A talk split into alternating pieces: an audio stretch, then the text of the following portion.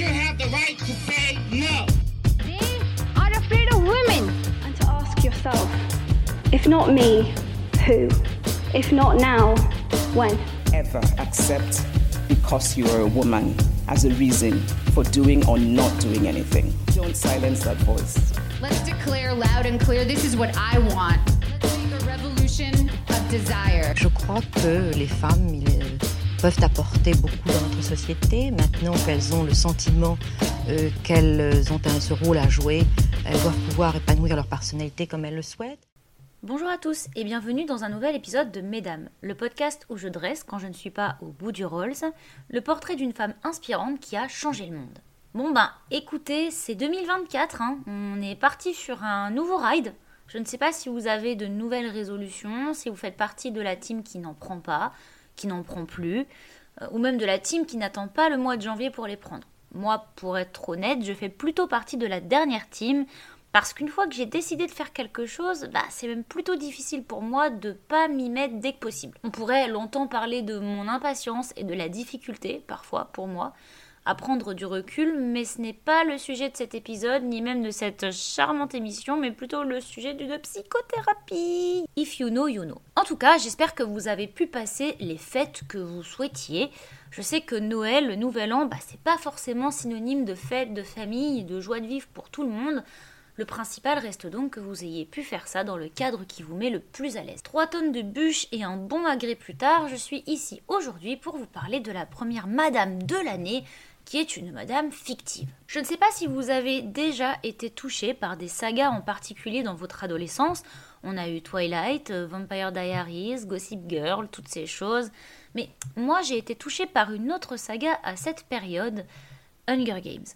Si je devais être plus précis, je dirais que j'ai été touchée par la trilogie des romans parce que je les ai découverts par hasard dans la toute petite bibliothèque de mon village. Shout out euh, euh, la petite chapelle de Ballon-Saint-Marc. Quand j'étais au collège, je crois, et à l'époque, bah, il n'y avait même pas euh, de film de prévu euh, d'adaptation en fait euh, de ces romans. J'ai donc usé de la force de mon imagination pour dépeindre les personnages dans ma tête avant d'être épatée, comme une bonne partie du monde, par le talent de Jennifer Lawrence dans le rôle de l'héroïne de la saga, Katniss Everdeen.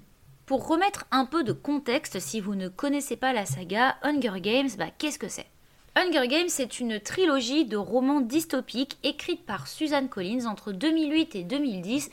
Et oui, euh, ça fait bien plus de 10 ans maintenant, parce que pour ceux qui sont encore dans le déni, il y a 20 ans, bah, c'était pas les années 80, c'était les années 2000. Je vais vous laisser reprendre un peu d'eau pour digérer l'info avant de continuer. L'histoire se déroule dans un futur post-apocalyptique où un gouvernement totalitaire, qu'on appelle le Capitole, contrôle 12 districts. Chaque année, pour rappeler leur domination sur ces 12 districts, le Capitole organise ce qu'on appelle les Hunger Games, qu'on pourrait traduire par jeu de la faim, un combat à mort sous forme de jeu télé entre tous les districts qui sont représentés chacun par deux adolescents. L'héroïne Katniss Everdeen se porte volontaire pour remplacer sa sœur dans les jeux lorsque cette dernière est tirée au sort pour participer au Hunger Games lors d'un jour sinistre qu'on appelle le jour de la moisson. Chaque adolescent a plus ou moins de chances de se faire tirer au sort lors de cette journée.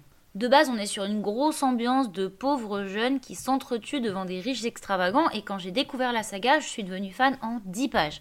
Je sais pas ce que ça soulève d'autre comme problème chez moi, mais bon, écoutez, visiblement, ça a touché une bonne partie des adolescents. Je n'avais aucune idée de l'ampleur que cette saga allait prendre, mais je me souviens d'avoir été transportée dans un univers très sombre, convaincant, je vous rappelle que j'avais quand même 11 ou 12 ans, et j'étais très contente d'avoir pris les trois tomes en même temps parce que j'ai pu les lire d'une traite, et you know que c'est quand même la meilleure chose que de savoir qu'on a la fin dans sa chambre quand on lit les dix premières pages et qu'on accroche directement. Si j'ai autant aimé cette série, bon, c'est déjà parce que j'ai toujours eu un gros attrait pour la dystopie. Ça, c'est une chose, mais la seconde, c'est l'héroïne.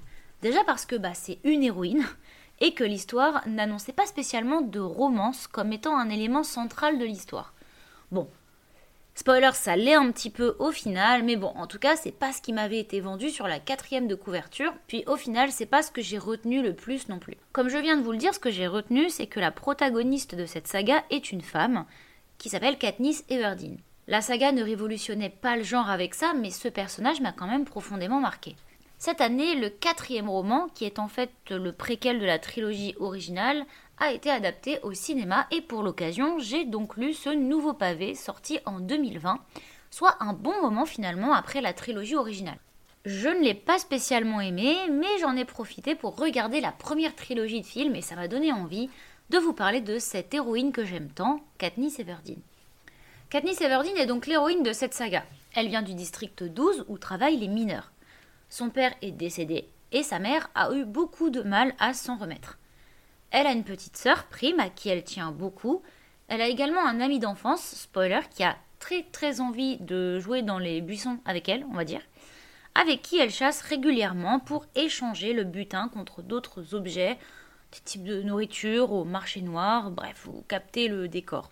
À noter que pour le coup, son meilleur ami, lui, a plutôt euh, est plutôt décrit comme ce qu'on imaginerait d'un euh, héros dans ce type de saga, c'est-à-dire qu'il est, euh, plutôt athlétique, qu'il est, qu'il a, est déjà un petit peu rebelle, on va dire, et qu'il a déjà un sentiment d'injustice vis-à-vis de la situation dans laquelle ils sont au district 12 et globalement pour tous les districts. Donc il a plutôt, on va dire qu'il a plutôt déjà les motivations d'un héros de la rébellion. Mais c'est pas le héros. Lors du jour de la moisson qui autorise le Capitole à faire le tour des districts pour y tirer au sort ceux qui sont admissibles aux Hunger Games, donc une jeune fille et un jeune garçon dans chaque district, la sœur de Katniss, eh ben ça tombe sur elle, elle est choisie. Katniss se porte volontaire pour participer aux Hunger Games à sa place. Elle sera accompagnée de Pita, un jeune fils de boulanger, avec qui elle aura une très belle histoire d'amour, car n'oublions pas que nous sommes dans une saga littéraire pour jeunes adultes. Au tout début de cette histoire, on s'aperçoit rapidement que Katniss n'est pas surhumaine, ce qui est souvent l'apanage des héros de ce type de fiction.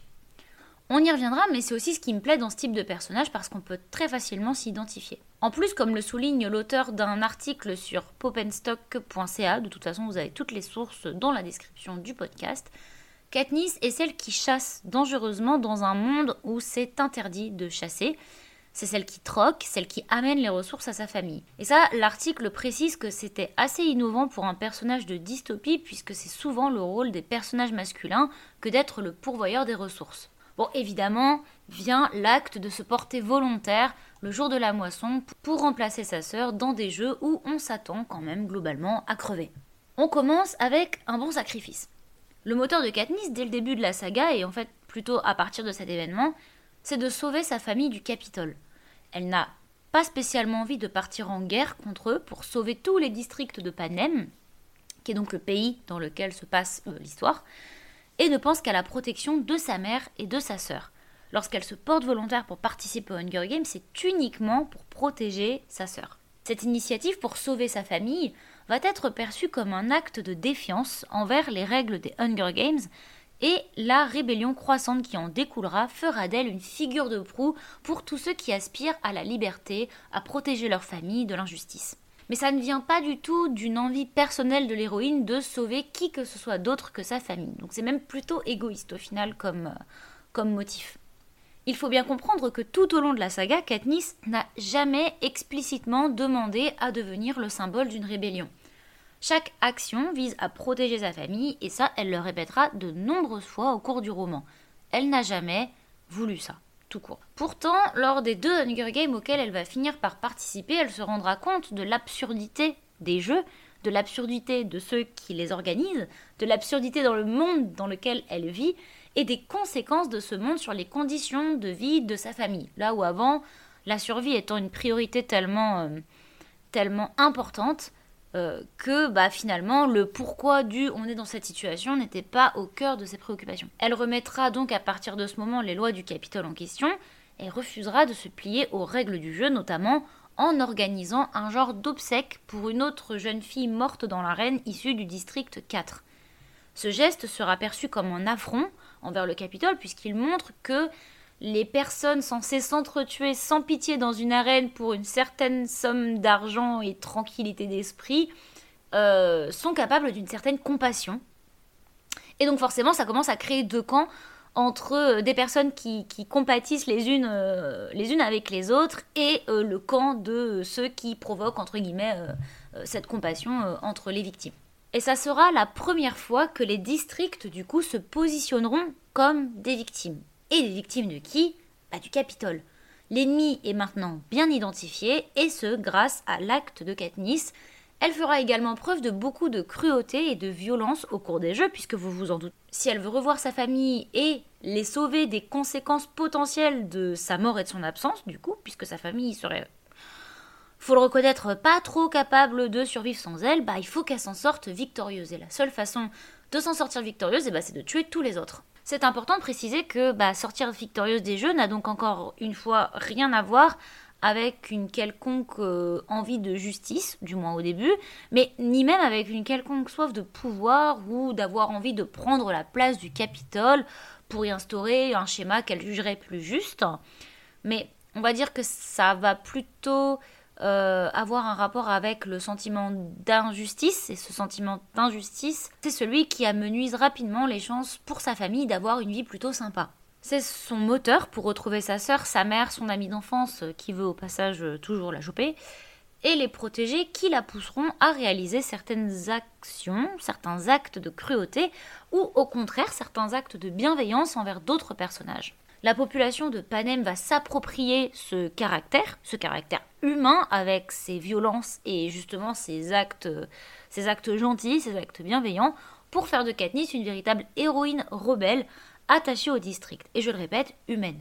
Déjà, c'est super intéressant de se dire que Katniss n'a de 1 jamais aspiré à être un modèle, mais même secrètement, genre j'ai pas envie d'être le héros de l'histoire, mais bon, je le montre un peu quand même. Pas du tout.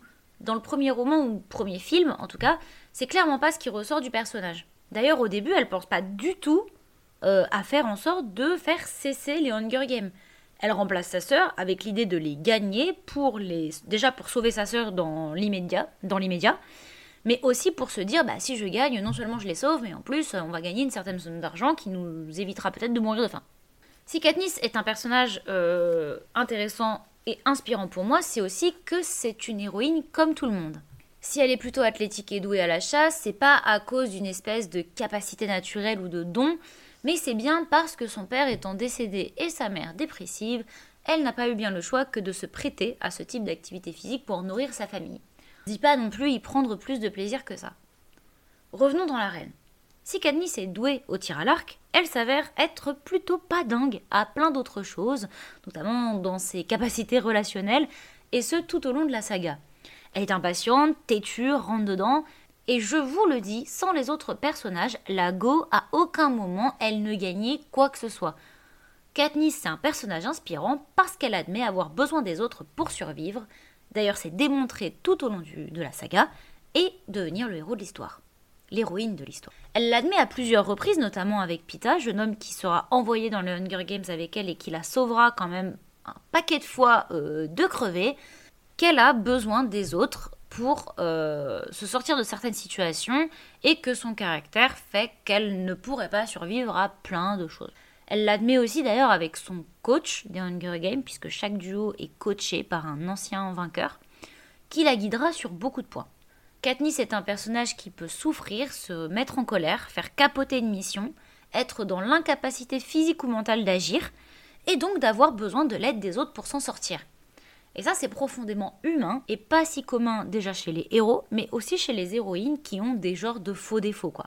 Alors, pour conclure, on dirait une thèse, euh, une thèse de français ou de philo, là. Pour conclure, Katniss est-elle vraiment un personnage euh, fort? Est-elle vraiment une héroïne?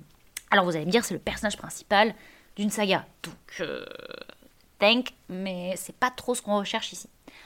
Alors, est-ce qu'on peut dire avec tout ça que Katniss est un personnage personnage féminin fort, si au final elle est plutôt comme tout le monde. Et là, je veux pas dire que faible c'est pas bien, je veux juste dire que est-ce qu'elle est si forte que ça finalement. Après tout, elle tient un arc et elle veut protéger sa famille du danger, donc on aurait quand même euh, plusieurs raisons de dire qu'elle est euh, assez balèze. Dans un article intitulé La génération Katniss, les filles guerrières du média Châtelaine, le journaliste cite une professeure à l'université de Miami, Sherry Hay, qui mentionne que c'est justement l'instinct protecteur des personnages féminins et leur émotivité qui limite leur portée qu'on appelle la portée tough. Tough en anglais ça veut dire fort ou dur, mais pas que physiquement. On peut aussi parler de force mentale ou de force voilà, de manière beaucoup plus globale. Et elle dit que c'est justement bah voilà, cet instinct protecteur euh, ce côté euh, émotif qui limite euh, l'impression l'impression forte qu'on peut avoir d'un personnage. Sauf que Rachel Stark, autrice d'un article qui s'appelle Pourquoi Katniss est un personnage féministe et pas parce qu'elle a un arc et qu'elle tabasse sur des mecs, répond à cette opinion en argumentant qu'au contraire, c'est bien parce qu'elle compte sur l'entraide et la solidarité féminine tout au long de la saga qu'elle est forte, et pas simplement parce qu'elle plante des flèches dans d'autres personnes, ce qui serait un peu réducteur. Cette réponse nous amène à repenser en fait notre rapport à la notion de force chez une personne, qui ne se limite pas à la force physique et qui diffère évidemment selon les expériences et l'éducation de chacun chacune. Ce qui fait la force du personnage de Katniss Everdeen et sa popularité, c'est donc bien cet équilibre bien construit entre une héroïne prête à tuer, à retourner ses adversaires dans l'arène, pleine de bravoure, une icône de la rébellion, une jeune femme impatiente, amoureuse, symbole de liberté malgré elle, mais qui a quand même besoin d'entraide, qui fait foirer des plans et qui l'accepte pour sauver sa famille. Dans beaucoup d'articles, j'ai lu que l'admiration des adolescentes pour le personnage de Katniss, lorsque le premier film est sorti, c'était une sorte de contre-coup du personnage de Bella Swan dans Twilight, qui ne faisait clairement pas l'éloge de la force des femmes, avec un manque cruel de conviction et une paralysie constante dès qu'il fallait prendre la moindre décision. Et c'est plutôt intéressant quand on y pense parce que dans ce type de saga pour jeunes adultes, les adolescentes, elles se tournent en général plutôt vers les personnages masculins connaît les hormones du coco. On l'a vu avec Twilight, mais en fait on l'a vu aussi avec Divergente, le labyrinthe et toutes ces espèces de dystopies euh, bourrées d'adolescents qui étaient euh, diffusées à cette époque, j'en passe. Mais bon, là, pour Hunger Game, il n'y avait pas tant une euphorie autour des personnages masculins, parce que les personnages masculins n'avaient pas cette aura d'ultra beau gosse un peu spéciaux, et au final c'est eux les héros de l'histoire. Non, là, la vulnérabilité, les émotions du personnage du Katniss ne la relayait pas au rang de personnage secondaire pendant que Pita, par exemple, qui a été envoyé dans les Hunger Games avec elle, aurait fait preuve d'une force incroyable, il l'aurait peut-être même sauvé, il aurait peut-être même sauvé sa famille à elle, et du coup ça aurait été lui le vrai héros beau gosse de l'histoire euh, pour lequel toutes les ados euh, auraient euh, recouvert leur chambre de posters. Il y a eu un petit peu des trucs sur euh, le personnage du meilleur pote de Katniss, parce que c'est vrai que l'acteur était un peu beau gosse, mais en vrai, il n'y a pas eu l'effervescence qu'il y a eu. Euh, il n'y a pas eu de Team Pita et de Team. Euh, je sais plus comment il s'appelle l'autre. De Team Pita et de Team Gale, par exemple. Non. les jeunes filles ne s'intéressaient pas tant que ça finalement aux personnages masculins. Là, c'était des posters de Katniss Everdeen que les jeunes filles brandissaient avec fierté pendant les événements liés à la trilogie. Et perso, je trouve que c'est hyper chouette et que ça fait vraiment du bien. Après avoir re-regardé les films, du coup, j'ai été lire quelques articles sur le sujet pour avoir un peu de recul euh, sur ce qui se disait à la sortie des films et sur ce qui se dit potentiellement maintenant, avec le regain d'intérêt pour la saga que le préquel a pu créer sur Internet. Dans un article en particulier, j'ai lu que Jennifer Lawrence, l'interprète de Katniss Everdeen dans les quatre films, a déclaré qu'elle avait adoré jouer ce personnage et qu'elle serait clairement hyper motivée à se remettre dans sa peau pour une une éventuelle suite. Bon, en vrai, je sais pas trop si je souhaite une suite à Hunger Games. Je pense que toutes les bonnes choses ont une fin. Et en plus, euh, la saga a une bonne fin, donc je pense qu'on devrait s'arrêter là. Mais j'admets qu'elle était quand même sacrément classe euh, en fille du feu. Je suis super contente d'avoir pu vous parler un peu plus en détail d'un personnage de fiction qui m'a clairement marqué adolescente parce que maintenant que j'y pense, il n'y en a pas non plus euh, une foison, quoi. Euh, on en retrouve de plus en plus maintenant hein, dans les séries et dans les sagas littéraires, notamment avec le mouvement féministe et puis même avec le fait que voilà, il y a de plus en plus d'auteurs et d'autrices qui ont à cœur de mettre des personnages féminins en avant dans leurs œuvres, et ça c'est cool. Mais je n'ai plus cette petite étincelle de nouveauté, de frais, qui me rappelle qu'à l'époque, Katniss Everdeen, bah, c'était un peu une exception. Quelque part, c'est très bien, parce que si c'est plus une exception, ça veut dire que c'est la règle, et ça serait vraiment chouette. Mais bon, j'ai un peu de nostalgie pour cette époque où j'étais vraiment où j'ai vraiment découvert quelque chose quoi, où j'ai vraiment découvert ce personnage et où je savais que euh, ça allait être un personnage qui allait marquer mon expérience avec euh, avec la littérature jeunesse quoi. Donc euh, voilà. Si vous n'avez pas lu Hunger Games, les romans, je dirais qu'ils ont plutôt bien vieilli. Clairement, c'est de la littérature pour jeunes adultes. Ne vous attendez pas. Il y a un petit fond politique vis-à-vis du régime totalitaire euh, du Capitole, de Panem et des districts, etc. Mais ne vous attendez pas à un sous-texte politique hyper détaillé. on est quand même sur une dystopie avec euh, un jeu télé où les adolescents s'entretuent, quelques histoires d'amour dans le lot. Voilà, donc c'est je trouve pas que c'est mal écrit, je trouve que c'est justement écrit pour des adolescents, on va dire. Euh, que ça tient assez en haleine. En tout cas, moi, je, en ayant lu le préquel il y a pas très longtemps, j'ai pas aimé l'histoire, mais je trouve que la plume de Suzanne Collins, elle est facile à lire. Donc, euh, si vous n'avez pas lu les Hunger Games, je vous les conseille. Si vous avez envie de vous remettre un peu dans cet univers, si vous avez envie de redécouvrir le personnage de Katniss, euh, peut-être en en ayant 10 ans de plus, je pense que ça peut être assez intéressant. Et évidemment, je vous conseille les films qui sont pareils, voilà, qui ont plutôt eux, très bien vieilli d'ailleurs. Donc voilà. Si vous voulez redécouvrir cette héroïne, je vous conseille je vous conseille de remettre le nez dans l'histoire des Jeux de la fin, parce que c'est plutôt chouette. Et donc, au-delà de Panem, on peut dire que son personnage a donc porté une révolution, à mon sens, bien plus grande. A bientôt dans un nouvel épisode de Mesdames.